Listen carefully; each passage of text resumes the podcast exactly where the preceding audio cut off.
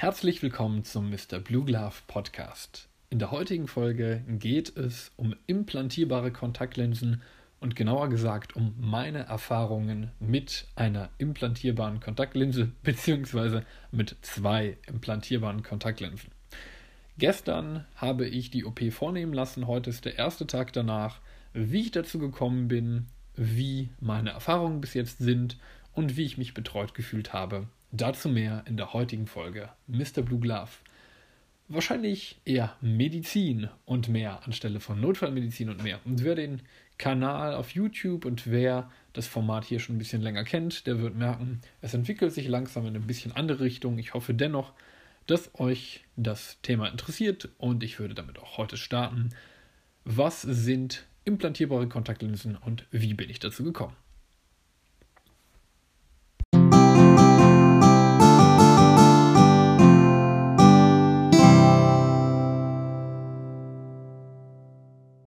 Ja, willkommen zur heutigen Folge.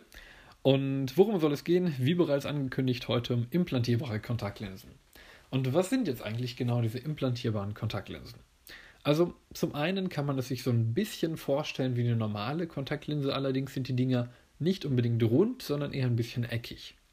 Diese implantierbaren Kontaktlinsen werden eingebracht zwischen der normalen Linse im Auge und zwischen der Iris, der sogenannten Iris oder auch Regenbogenhaut, das heißt das Bunte, was wir im Auge haben, was manchmal braun und grün und blau oder eine andere Farbe haben kann.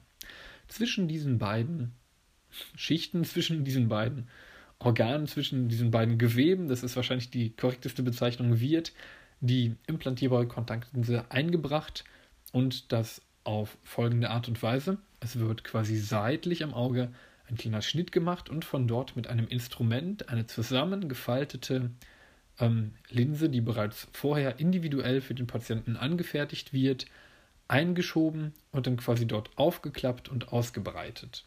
Diese Linse verbleibt dann dort und zumindest nach Herstellerangaben sollten diese Linsen bis zu 90 Jahre halten. Es gibt natürlich wie bei jedem Eingriff einige Risikofaktoren, die natürlich beachtet werden müssten. Zum einen kann es sein, dass grauer Star etwas früher einsetzen könnte, weil durch die implantierbare Kontaktlinse natürlich auch theoretisch bei der OP oder durch die Linse ein bisschen ja, Reibung ausgeübt werden kann oder ein bisschen ähm, Kontakt ausgeübt werden kann auf die echte Linse und das kann schneller dazu führen, dass diese sich verändert von der Struktur und grauer Star früher auftritt. Das muss aber nicht zwingend auftreten, nur das Risiko ist immer ein bisschen höher. Und natürlich, weil es eine OP ist, wie bei jeder anderen medizinischen OP auch, es kann natürlich immer zu Entzündungen kommen und viele andere Sachen, aber dazu wird natürlich vorher sehr, sehr viel Aufwand betrieben, es werden Antibiotika getropft, es wird steril gearbeitet und so weiter, dass das nicht passiert. Und warum ich mich jetzt trotzdem für diese Art und Weise des Eingriffs entschieden habe, obwohl diese auch etwas teurer ist als eine normale Laserbehandlung, dazu komme ich jetzt. Warum habe ich mich für eine ICL entschieden? Also, ich habe ein bisschen recherchiert. Das erste, worauf ich gestoßen bin, ist die sogenannte Femtolasik.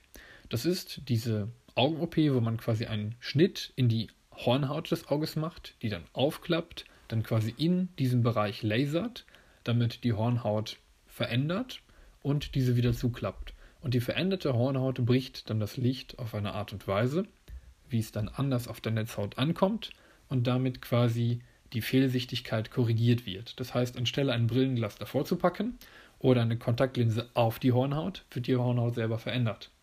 Da gibt es zwei Probleme oder zwei Schwierigkeiten, zwei Sachen, die damit einhergehen.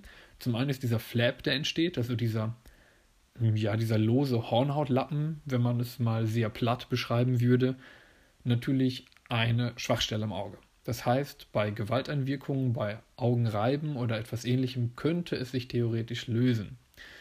Zum anderen vernarbt das Gewebe und zum anderen handelt es sich auch um lebendiges Gewebe und lebendiges Gewebe hat nun mal die Eigenschaft, dass es sich theoretisch jederzeit nochmal irgendwie verändern oder verziehen könnte. Das kommt nicht häufig vor, aber es kann vorkommen. Und das war für mich schon ein Punkt, wo ich dachte, na, ich weiß nicht, ob ich das für mich so optimal finde. Dann habe ich weitergeguckt, ob es nicht bessere Verfahren gibt oder neuere Verfahren oder andere Verfahren. Da bin ich auf die sogenannte Relax Smile Methode aufmerksam geworden. Relax Smile, das hatte ich schon auch eine Folge mal gemacht, funktioniert ein bisschen anders, setzt aber auch an der Hornhaut an. Dort wird quasi in der Hornhaut drin erstmal ein bestimmter Bereich rausgelasert oder ein bestimmter Bereich gelasert. Dieser wird dann mit einem kleinen Schnitt, den man an der Seite macht, rausgezogen und auch dort verformt sich die Hornhaut quasi genau so, dass die Hornhaut, dass, dass die Hornhaut oder die, der Teil von der Hornhaut, der danach verformt ist, die Lichtstrahlen, die auf das Auge treffen und auch durch die Hornhaut durchgehen, so brechen, dass sie am Ende auf der Netzhaut, der sogenannten Retina, ein schärferes Bild machen. Und damit kann man quasi auch eine Fehlsichtigkeit korrigieren. Was bei beiden Hornhautverfahren mit einhergeht, ist, dass natürlich nur ein bestimmter Bereich korrigiert werden kann. Das heißt, eine sehr, sehr, sehr starke Fehlsichtigkeit kann dadurch möglicherweise nicht mal korrigiert werden, weil natürlich auch die Dicke der Hornhaut eine Rolle spielt, inwieweit man an der Hornhaut herumlasern und inwieweit man dort quasi ja diese Fehlsichtigkeit korrigieren kann. Meine Fehlsichtigkeit war jetzt noch in einem Bereich, wo man es hätte machen können. Allerdings war auch dieses Relax Smile Ding, auch weil es eben Gewebe wegnimmt, für mich so eine Sache, wo ich dachte, naja, vielleicht ist sie günstiger und geht auch deutlich schneller. Also ich glaube, eine Relax Smile, das ist eine Sache von ungefähr 10, 15 Minuten. Ähm, das, was ich aber halt auch nicht so schön fand, ist, dass man immer noch Gewebe wegnimmt und mein Gedanke war dabei, die Augenheilkunde wird sich in den nächsten Jahren und Jahrzehnten wahrscheinlich noch sehr, sehr stark entwickeln. Gewebe, das ich einmal weggenommen habe, ist aber für immer weg. Das heißt, wenn sich noch irgendwas sehr Cooles entwickeln sollte, kann ich daran nicht mehr teilnehmen. Und das, was mich am Ende dazu gebracht hat, die ICL, also die implantierbare Kontaktlinse zu wählen, war der Faktor, dass ich dachte, okay, dieses Verfahren ist reversibel. Das bedeutet, man kann theoretisch diese Linse auch wieder rausnehmen und eine andere einsetzen oder, wenn sich noch etwas verändert, eben auch in dieser Linse arbeiten. Natürlich gehört auch mit dazu, wenn man irgendwann einen grauen Star entwickelt, dann muss man zuerst die eine Linse rausnehmen und dann gegebenenfalls die andere ersetzen. Aber okay, das war es mir dann wert. Außerdem ein Faktor, der mit dazu kommt, die Linse, die implantiert wird, die wird ja vorher hergestellt. Das heißt, die Linse, die mir implantiert wird, ist bereits quasi perfekt von der Sehkorrektur für mein Auge abgestimmt. Das heißt, das Endergebnis, was dann entsteht, ist nicht mehr abhängig oder nicht mehr so abhängig von irgendwelchem Gewebe, das sich vielleicht noch verformt oder verzieht oder irgendwie lebendiges Gewebe, das sich weiter verändert, sondern im Großen und Ganzen wird auch wirklich das eingebracht, was eingebracht werden soll. Oder, naja, was am Ende eine Änderung machen soll. Dem Herrn, der mich dazu beraten hat, der meinte zu mir auch, bei mir würde beides gehen, also einmal die, Relax, die Relax Smile oder die ICL-Implantation. Er meinte auch zu mir, wenn ich Kampfpilot werden würde oder zur NASA gehen wollte, dann wäre wahrscheinlich ähm, die ICL eher die Wahl, während die Relax Smile natürlich auch gehen würde. Ich hatte mir zu dem Zeitpunkt allerdings schon überlegt, okay, ich hätte gerne ein reversibles Verfahren mit einer möglichst guten Sichtkorrektur und ich habe gedacht, wenn schon, dann, dann aber auch wirklich, dann bin ich auch bereit, eine etwas invasivere Maßnahme zu nehmen, also wirklich auch ins Auge reinzustechen und die die Linse dort implantieren zu lassen. Aber genau, es war am Ende die Entscheidung, die ich getroffen habe und bin damit jetzt sehr glücklich, wobei wir jetzt beim Punkt wären zu meinen Erfahrungen. Also wie ist das Ganze überhaupt abgelaufen? Wie ist das gewesen? Ich war in der Augenklinik in Düsseldorf. Ähm, es gibt auch noch andere, es gibt auch einen in Köln, es gibt auch einen in Oberhausen, es gibt auch einen in München. Ich habe mir aber bewusst einen sehr renommierten Operateur ausgesucht, weil ich gedacht habe, okay, wenn ich schon jemanden in meine Augen lasse, dann ist mir das schon wichtig, dass die in wirklich guten Händen sind und habe mich dementsprechend dafür entschieden und mich dann dort auch informiert. Ich habe ziemlich lange tatsächlich warten müssen, aber man hat auch in dieser Praxis gemerkt, dass dort ein hoher Umlauf an Patienten ist und naja, dann war das für mich dann auch so okay. Ich komme ja selber aus dem Gesundheitssystem und konnte es damit umso mehr nachvollziehen, dass sich mal was verzögert.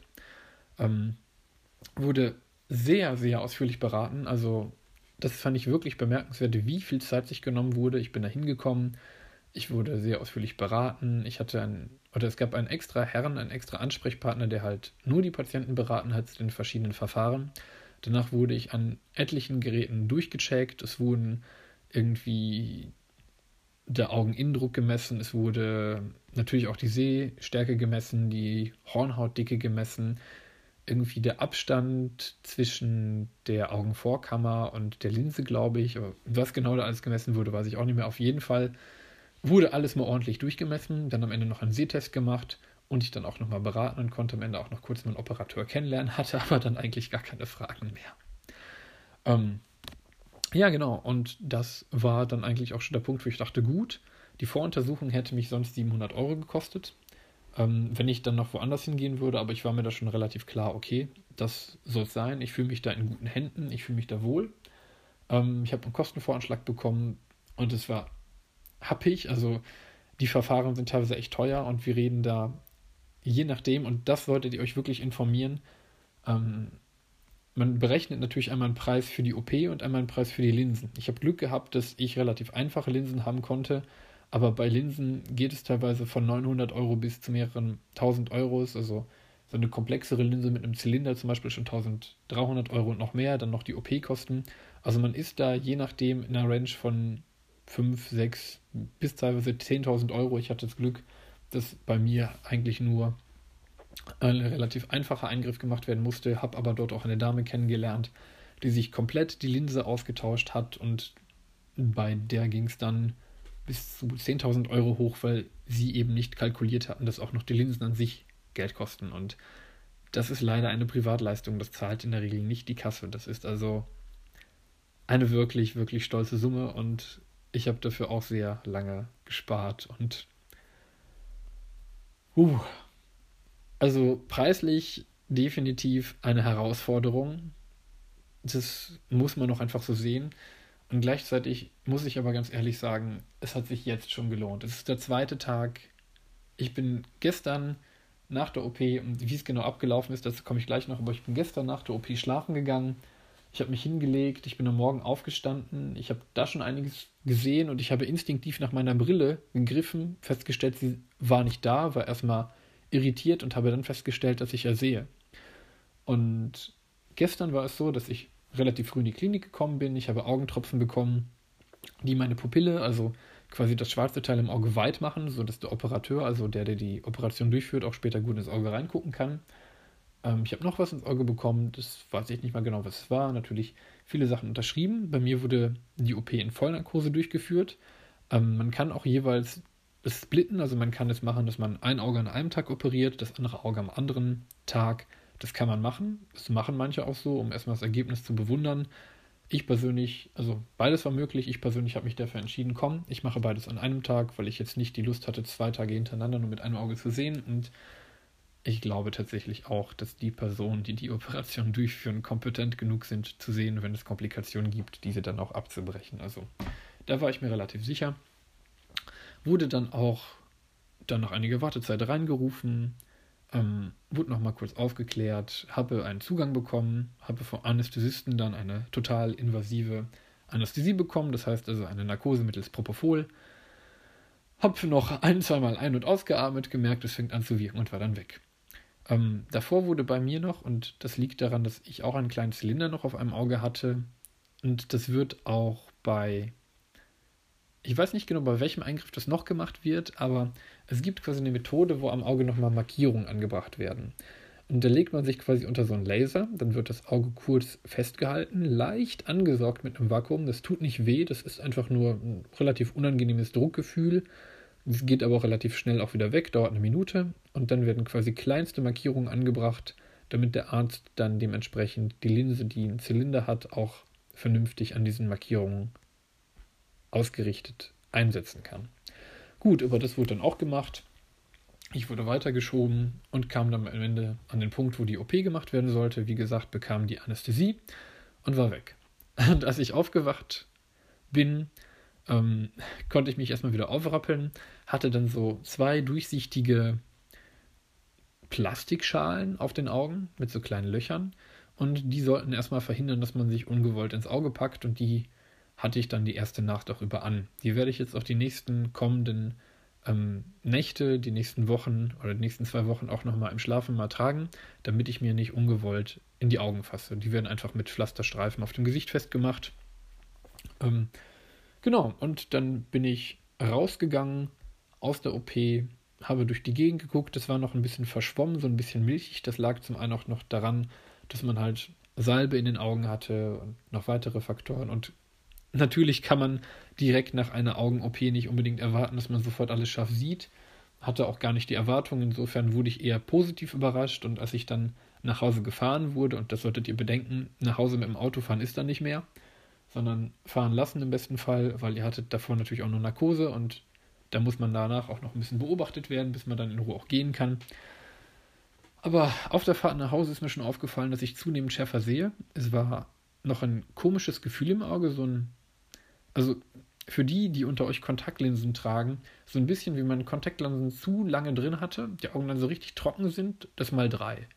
Also so ein Fremdkörpergefühl, auch so ein Ziepen im Auge, aber nicht wirklich schmerzhaft. Gerade eben, es ist der zweite Tag, die OP ist ungefähr, ich gucke mal eben, ja, ich würde sagen, ungefähr 20 Stunden her, merke ich auch noch, wenn ich die Augen zumache, so einen leichten Schmerz, so ein leichtes Ziepen im Auge.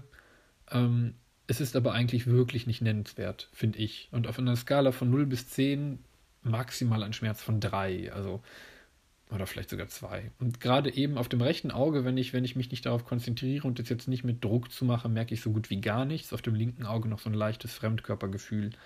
Aber auch nicht wirklich unangenehm und eher so, wie wenn das Auge zu trocken ist. Also da muss ich ganz ehrlich zugeben, dafür, dass es der erste Tag nach der Operation ist, ist es gerade sehr angenehm.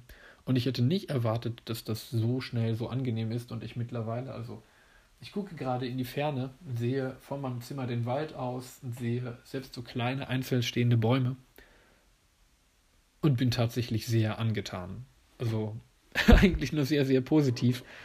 Ähm, und seht es mir nach, dass ich das hier so ein bisschen unstrukturierter daherlaber, aber es ist einfach wirklich gerade meine Erfahrung und ich bin sehr positiv überrascht. Ich war heute nochmal in Düsseldorf in einer anderen Zweigstelle. Dort wurde noch einmal kontrolliert und auch der erste Sehtest gemacht. Ich hatte auf beiden Augen 120 Prozent, also ich konnte rechts und links jeweils mit 120 Prozent sehen. Wenn die Augen sich adaptiert haben, werde ich wahrscheinlich 100 Prozent sehen. Besten Fall vielleicht sogar noch ein bisschen mehr. Natürlich kann man das nicht immer erwarten. Es kann auch sein, dass das Ergebnis nicht so krass wird, aber ich habe schon gedacht, alleine wieder halbwegs normal zu sehen, ist einfach so eine Lebensqualität. Ich meine, ihr habt ja schon gehört, ich bin im Rettungsdienst unterwegs, ich bin auch bei der Freiwilligen Feuerwehr unterwegs, ich bin auch Taucher. Und bei all diesen Sachen ist es einfach unpraktisch, wenn man Kontaktlinsen hat. Und was man eben auch noch berücksichtigen muss, das hatte ich auch in der letzten Folge erzählt, Kontaktlinsen an sich sind ja auch nicht häufig, aber sind ja auch ein gewisses Risiko von der Hygiene her. Immerhin packt man sich die selber immer rein und ob man immer selber so darauf achtet, ich weiß es nicht. Also ich glaube tatsächlich, ich habe da nicht mal perfekt drauf geachtet und insofern kann ich mir auch vorstellen, dass der eine oder andere von euch vielleicht auch nicht immer so ganz perfekt auf die Hygiene bei Kontaktlinsen achtet. Brille auch nicht wirklich so die perfekte Alternative, gerade wenn es um Sport geht. Also gerade was Brille und Sport angeht, eher schwierig, gerade wenn man Kampfsport macht, das mache ich auch immer mal wieder. Oder Fitness geht vielleicht noch, aber Kampfsport oder etwas intensiveren Sport äh, auch nicht wirklich gut, auch nicht wirklich perfekt. Also zweiter Tag nach der OP, ich sehe so gut wie alles scharf. Das Auge muss sich noch ein bisschen anpassen. Ich merke beim Lesen braucht es noch Zeit. Ich merke auch, wenn ich wirklich nah vorangehe, ist die Sicht deutlich schlechter. Also dieses sehr nahe Akkommodieren muss das Auge wahrscheinlich noch hinbekommen. Das Gehirn muss sich daran gewöhnen. Die Augen müssen neu lernen, miteinander zusammenzuarbeiten. Aber bis jetzt, selbst wenn es jetzt so bleiben würde, wie es ist, obwohl die Augen sich noch nicht wirklich Zeit hatten, daran zu anzupassen, zu akkommodieren. Ähm, auch was das Nahsehen angeht, würde ich sagen, hat es sich jetzt schon gelohnt. Und auch wenn es eine ziemlich teure Angelegenheit ist, wenn ich berechne, dass ich ungefähr sonst jede, also spätestens alle fünf Jahre eine neue Brille bräuchte und dann Kontaktlinsen und Kontaktlinsenflüssigkeit und die ganzen Risiken und Schwierigkeiten und Komplikationen, die damit einhergehen, es hat sich jetzt schon definitiv gelohnt und ich freue mich auf mein nächstes Mal Sport, auf mein nächstes Mal Tauchen, auf mein nächstes Mal Schwimmen oder auf mein nächstes Mal Reisen. Ohne Brille einfach Augen aufmachen und ins Leben starten. Einfach die Augen aufmachen, ins Leben starten, Sport machen, einfach alles machen können. Es ist einfach, also ich freue mich mega darauf und ich bin sehr, sehr gespannt, wie das wird. Bin noch etwas angeschlagen tatsächlich, ähm, aber auch das ist nicht wirklich relevant. Und ich freue mich einfach, diese Entscheidung gemacht zu haben. Und ich freue mich auch erst recht, dass der Termin sehr schnell ging. Ähm, was kann man noch dazu sagen? Naja, also es kann natürlich auch sein, dass es in manchen Fällen unangenehmer ist. Es ist immer auch eine individuelle Beratung nötig und ihr müsst selber für euch gucken, welches Verfahren das wirklich beste ist. guckt euch im Zweifelsfall auch wirklich einen guten Operateur aus oder sucht euch dann ein gutes Angebot. Und es gibt auch mittlerweile so Billigketten. Da wäre ich halt kritisch. Ich für mich persönlich würde auch so Hornhautverfahren mit dem Flap nicht mehr wirklich machen. Das kann man machen, die wirken auch, die sind auch sicherlich gut, aber ich für meinen Lebensstil, der doch relativ aktiv ist, würde gerne irgendwie die Möglichkeit haben, erstens ein reversibles Verfahren zu haben und zweitens eines, was noch mehr Raum lässt für die Weiterentwicklung der Augenheilkunde. Genau, so viel zu mir. Ich glaube, ich habe alles erzählt, was meinen Erfahrungen bis jetzt entspricht. Die nächsten Wochen werden jetzt noch so sein, dass ich in einer Woche nochmal einen Kontrolltermin habe, in einem Monat nochmal. Und im weiteren Verlauf ist es so, dass man jährlich dann auch noch eine Kontrolle machen soll und guckt, ob alles okay ist. Ähm, was natürlich auch sein kann, ist, dass sich bestimmte Linsen, das sind wieder die im Zylinder auch theoretisch verdrehen können. Das kommt aber auch nicht unbedingt häufig vor. Und auch die meisten, also diese OPs gehören ohnehin zu den sehr häufig durchgeführten. Und meinen Recherchen nach wird die mittlerweile auch im US-Militär regulär eingesetzt, um eben Sehschwächen zu korrigieren. Und ich sag mal so, wenn Leute damit in den Krieg gehen, unter die widrigsten Umstände, dann sollte das für einen aktiven Lebensstil auch locker ausreichen. Was mir gerade noch eingefallen ist, ähm, was bei mir immer noch auftritt, wenn ich in Lichtquellen reingucke, habe ich so einen, so einen Kreis. Wie muss man sich das vorstellen? Ich, ich gucke in eine Lichtquelle am Abend, in der Nacht und es gibt so einen, so einen leichten Schleier um die Lichtquelle oder so einen Kreis, der sich immer hin und her bewegt, so eine Spiegelung in der Linse.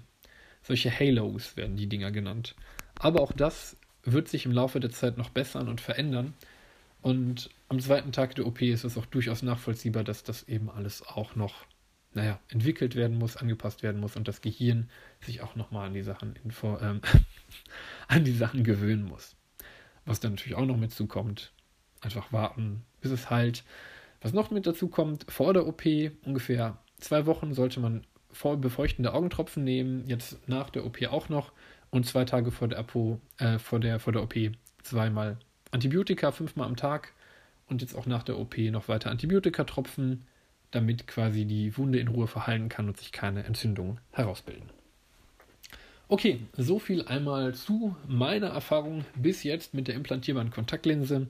Ich bin gespannt, wie es weitergeht. Ich freue mich jetzt aber schon. Es ist eine, es ist also für die unter euch, die normal sehen, ihr seid so beschenkt. Also die Kurzsichtigen unter euch werden es wissen. Es, es ist einfach so nervig. Immer wieder Brille und dann Kontaktlinsen. Und auch Kontaktlinsen sind eine gute Sache. Wenn ihr es noch nicht mal probiert habt, probiert sie auch gerne mal aus. Aber es ist gerade einfach grandios. Ich gehe jetzt zum Fenster, ich gucke raus, ich sehe jedes Detail. Ich sehe in der Ferne irgendwie zehn Kilometer entfernt, dass da einzelne Bäume stehen. Ah, ich schlage die Augen auf, wenn ich aufwache und ich sehe einfach scharf. Und das ist einfach verdammt nochmal richtig geil. Okay, genug davon. Ich hoffe, ich konnte euch ein bisschen weiterhelfen, auch wenn es vielleicht weniger aufgedreht und motiviert und weniger notfallmedizinisch war. Ähm, es war mir aber persönliches Anliegen, einfach dieses Wissen und einfach diese Erfahrungen in die Welt rauszubringen, weil ich mir vorstellen kann, es gibt noch viele andere da draußen unter euch, die auch kurzsichtig sind. Ich hatte noch heute mich relativ lange ähm, mit einer Dame unterhalten, die auch beim Augenarzt gearbeitet hat. Eine Optometristin, wenn ich das richtig verstanden habe. Das kann man so eine, so ein bisschen so eine Kartografin des Auges. Also die kennt sich aus mit dem Vermessen des Auges und mit der hatte ich ein relativ langes Gespräch. Und sie meinte auch, dass Kurzsichtigkeit immer weiter zunimmt und dass zum Beispiel im asiatischen Raum viele Studenten darüber klagen, aber dass auch bei uns das immer häufiger vorkommt. Unter anderem eben auch aufgrund der folgenden Digitalisierung, dass wir halt viel Zeit relativ nah an Gegenständen, an Objekten verbringen und eben noch wenig in die Ferne gucken und natürlich gewöhnt sich der Körper wie an alles andere auch daran. Also da nimmt Kurzsichtigkeit zu, aber das kann man eben auch behandeln und gerade wenn genetische Komponente mit drin ist, führt es eben dazu, dass man dann kurzsichtig werden kann. Und ich bin sehr dankbar dafür, dass mittlerweile die Augenheilkunde an dem Punkt ist, wo ich jetzt als zehn Jahre langer Brillenträger, hm, vielleicht fünf Jahre langer Kontakt oder nee, 15 Jahre lang oder noch längerer Brillenträger, oder, nee, 20 Jahre länger Brillenträger tatsächlich, äh, mittlerweile an den Punkt gekommen bin, wo ich wieder normal sehen kann. Und das ist ein wirklich großes Geschenk. Was man natürlich noch beachten muss, das ist vielleicht noch eine Information, die für euch auch ganz interessant sein könnte. Natürlich ist es so, dass man nach der OP nicht sofort alles machen kann. Also auch Sport machen sollte eigentlich auch teilweise schon gehen. Aber so Sachen wie Schwimmen und so sollten noch vermieden werden, eben damit keine Keime in die Augen kommen. So viel zu diesen Vorkehrungen, aber was ihr genau machen sollt und was nicht, das fragt ihr am besten nochmal euren Arzt. Eine weitere Frage, die sich mir gestellt hat, ist, wie ist das eigentlich bei Kindern? Weil, okay, ich bin meine Kurzsichtigkeit jetzt erstmal los, das ist auch toll. Das hat mich aber einiges gekostet und wenn ich mir nun vorstelle, ich habe irgendwann Kinder oder vielleicht, naja, irgendwie ich gebe meine Gene weiter, dann wären die ja potenziell auch wieder kurzsichtig und das ist ja nicht unbedingt etwas, was wünschenswert ist. Aber auch da gibt es mittlerweile Mittel und Wege, tatsächlich. Und die erwähnte Optometristin, mit der ich mich unterhalten hatte, meinte, es gäbe gerade Studien und es gäbe Behandlungsweisen mit Atropin. Das ist eine Substanz, die ursprünglich gewonnen wurde aus Tollkirschen. Die wurde schon Anfang des 20. Jahrhunderts erforscht. Jedenfalls, dieses Atropin wird dann beim Auge oder wurde beim Auge dazu verwendet, um das Wachstum des Augapfels nach hinten zu vermindern. Bei Kindern. Beziehungsweise der Gedanke dahinter ist, okay, wenn man kurzsichtig ist, aus welchem Grund auch immer, beispielsweise genetisch, wächst der Augapfel. Das führt dazu, dass der scharfe Punkt, der normalerweise auf der Netzhaut liegen sollte, irgendwann weiter vorne liegt, beziehungsweise die Netzhaut hinter dem scharfen Punkt. Wenn es Mittel und Wege gibt, das zu verhindern, zum Beispiel durch Atropintropfen, die würden, glaube ich, pro Kind auch nur um die 10 Euro kosten, die Behandlung pro Monat, wenn ich das richtig noch in Erinnerung habe, dann könnte man präventiv verhindern, dass Kinder später Kurzsichtigkeit entwickeln, beziehungsweise könnte man da frühzeitig gegensteuern. Und wenn ich mir überlege, dass man damit möglicherweise den Leuten ersparen könnte, eine Brille zu tragen, ersparen könnte, ähm, irgendwann teure Behandlungen zu. Vielleicht sollte ich mich mit dieser Frau nochmal in Verbindung setzen und ich würde auch dafür gerne noch ein bisschen mehr Bewusstsein schaffen. Und scheinbar gibt es da auch in der Forschung schon relativ gute Evidenz, dass das auch echt wirken könnte. Damit werde ich mich wahrscheinlich in der Zukunft noch etwas weiter auseinandersetzen und mal gucken, was es da so gibt. Ich wollte euch auf jeden Fall aber schon mit auf den Weg geben, falls ihr eben auch Brillenträger seid oder Kontaktlinsenträger oder Interesse habt an einer Augen-OP oder selber Kinder habt. Dort scheint es Möglichkeiten zu geben, auch schon präventiv tätig zu werden und nichts ist besser, als Sachen früher zu verhindern. Die genaue Sachlage weiß ich noch nicht, aber ich habe vor, mich da weiter zu informieren und vielleicht wird auch in einer der nächsten Folgen dann mal zu diesem Thema geredet. Und ihr merkt schon, Mr. Blue entwickelt sich mit der Zeit, ich schreite weiter im Studium, mir laufen immer wieder spannende Menschen über den Weg, wo ich jedes Mal wieder denke, eigentlich wäre das eine spannende Podcast-Folge wert. Eigentlich war dieser Kanal mal früher Notfallmedizin, dann kam Feuerwehr, dann kommt mehr. Und ich überlege immer mehr, ob ich das nicht so ein bisschen öffnen möchte für alle möglichen spannenden Themen, die mir begegnen und von denen ich denke, das ist so toll, das ist so ein Geschenk, dass ich dieses Wissen, diese spannenden Menschen kennenlernen darf, dieses Wissen hören darf, dass ich eigentlich das gerne noch mehr Leuten zugänglich machen würde, weil ich denke, nur wenn es mehr Leute wissen, können mehr Leute davon profitieren. Es ist zwei Wochen später, ich habe mich tatsächlich noch einmal mit den Leuten in Verbindung gesetzt und ich möchte euch einmal ein kurzes Follow-up geben zur Entwicklung aktuell mit meiner ja, Kurzsichtigkeit oder mit meiner nicht mehr vorhandenen Kurzsichtigkeit. Zum ersten Punkt einmal, ja, es gibt Forschungen im Bereich, also diese Hypothese, dass man sagt, man könnte Kurzsichtigkeit, Kurzsichtigkeit verhindern mit der Gabe von Atropin, wird weiter verfolgt. Es gibt Forschung in dem Bereich, da soll demnächst, wenn ich das richtig gehört habe, auch die erste Studie einmal in einer Klasse überprüft werden. Aber natürlich muss man da erstmal gucken und es erstmal belegen. Also es gibt den Ansatz, es gibt ihn scheinbar auch schon relativ lange, zumindest den Aussagen nach, den ich von den ähm, entsprechenden Behandlern gehört habe. Aber bis das wirklich in der Endreife ist und bis man sieht, okay, man kann es wirklich regulär anwenden, bis dahin muss noch geforscht werden, geguckt werden. Aber immerhin ist es schon mal schön zu wissen, dass es möglicherweise in der Zukunft eine Therapie gibt, wo man da präventiv eingreifen kann. Das zum einen. Zum anderen wird vermutet, dass es verschiedene Faktoren gibt, die eben beim Kurzsichtigwerden eine Rolle spielen. Das kann zum Beispiel bei Kindern das Phänomen sein, dass man in die Schule kommt und dort wurde scheinbar in der Vergangenheit beobachtet, dass gerade da es ansteigt, dass Leute oder dass Kinder zunehmend oder ein größerer Anteil kurzsichtig wird. Ähm, was als Ursachen vermutet wird, ist noch nicht ganz klar. Was aber zum Teil vermutet wird, ist zum einen, dass Licht eine Rolle spielt, also wie viel Tageslicht man mitbekommt und zum anderen aber auch, wie viel man generell in die Ferne guckt und unterwegs ist. Und deshalb wird auch präventiv vorgeschlagen, dass Kinder sich möglichst viel, mindestens zwei Stunden, das ist eine Zahl, die ich mitbekommen habe, ähm, draußen aufhalten sollten und natürlich dann dementsprechend auch mehr in die Weite gucken und mehr Tageslicht bekommen. Wenn man es evolutionistisch betrachtet, würde man halt sagen, okay, der Mensch ist ohnehin vielleicht als Jäger und Sammler ähm, entwickelt worden und hatte dann dementsprechend natürlich auch von Natur aus eher die Weitsicht und eher relativ viel Licht mitbekommen und dass die Augen, die wir haben, nicht unbedingt ausgelegt sind für die Welt, die uns heute umgibt. Und das dann natürlich auch zu allerlei Schwierigkeiten führen kann. Was die Aussage war, die ich halt mitbekommen habe, auch generell als Erwachsene zur Prävention, was sicherlich nie schaden kann, eben auch mal rausgehen, auch mal Licht mitbekommen, jetzt nicht in die Sonne gucken, aber einfach mal rausgehen, weil keine Lampe ist so hell, dass sie selbst am bewölkten Tag mithalten könnte mit der Helligkeit, die wir draußen finden. Und zum anderen auch mal in die Weite gucken, wenn man mal arbeitet, irgendwie alle 50 Minuten mal 10 Minuten Pause machen, mal in der Gegend rumgucken oder einfach mal rausgehen. Das Tolle ist, Bewegung ist erwiesenermaßen oder kommt eine erwiesenermaßen eine wichtige Rolle zu, auch als ja, Prävention gegen Depressionen, beziehungsweise nicht unbedingt als Prävention, aber hilft auf jeden Fall auch bei Depressionen und hat generell auch eine teilweise stimmungshebende Wirkung. Also Bewegung ohnehin gut, ist außerdem noch gut fürs Herz, für den Kreislauf, für die Muskulatur, zum Abnehmen und jetzt scheinbar auch noch für die Augen. Also so banal es klingt, Sport und Bewegung ist, und es muss nicht Leistungssport sein, es geht wahrscheinlich auch spazieren gehen, ist gesund, und wenn man mal wieder rausgeht und die frische Luft mitnimmt, ist das wahrscheinlich gar nicht mal so schlecht. So viel also zur Prävention.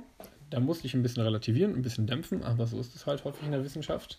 Ähm, wenn man nicht so tief drin steckt, erhofft man sich meistens relativ viel. Das sehen wir leider auch immer wieder in den Medien.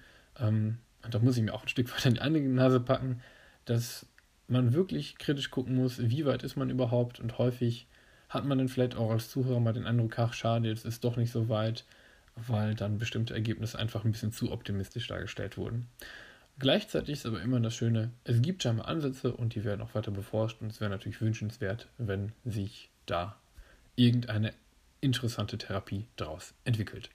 Gut, soviel zum einen Punkt. Zum anderen Punkt, wie sind meine Erfahrungen nun mit den implantierten Kontaktlinsen? Es ist zwei Wochen her. Ähm, ich sehe einfach scharf. Es ist wunderbar. Ich Morgens habe ich immer noch die Situation, wo ich teilweise nach meiner Brille greife und feststelle, ach, ich habe sie ja gar nicht mehr. Ähm, und dann glücklich aufstehe und durch die Weltgeschichte gucke. Und was Sachen angeht, wie Fremdkörpergefühle oder ähnliches, würde ich auch sagen, dass ich so gut wie gar nichts mehr merke. Ähm, manchmal, wenn ich so wirklich in mich reinhöre, vielleicht ein bisschen anderes Gefühl als vorher.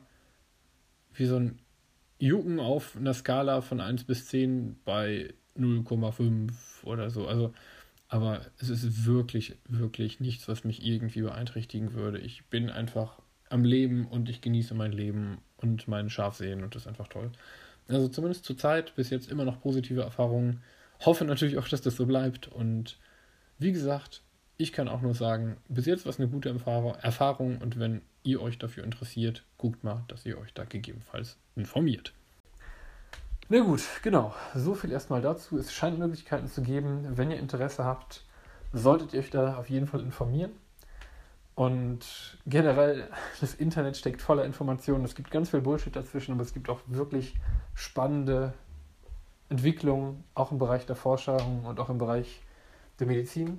Ich bin gespannt, was die Zukunft bringt. Ich wünsche euch alles Gute, viel Freude und freue mich natürlich auch über Daumen hoch, Bewertungen und gerne auch über Kommentare und Co. Seht es mir nach, dass ich mich so selten melde, aber ich hoffe, ich konnte euch auch heute wieder ein bisschen Mehrwert bieten und verbleibe mit bestem Wunsch und bestem Gruß.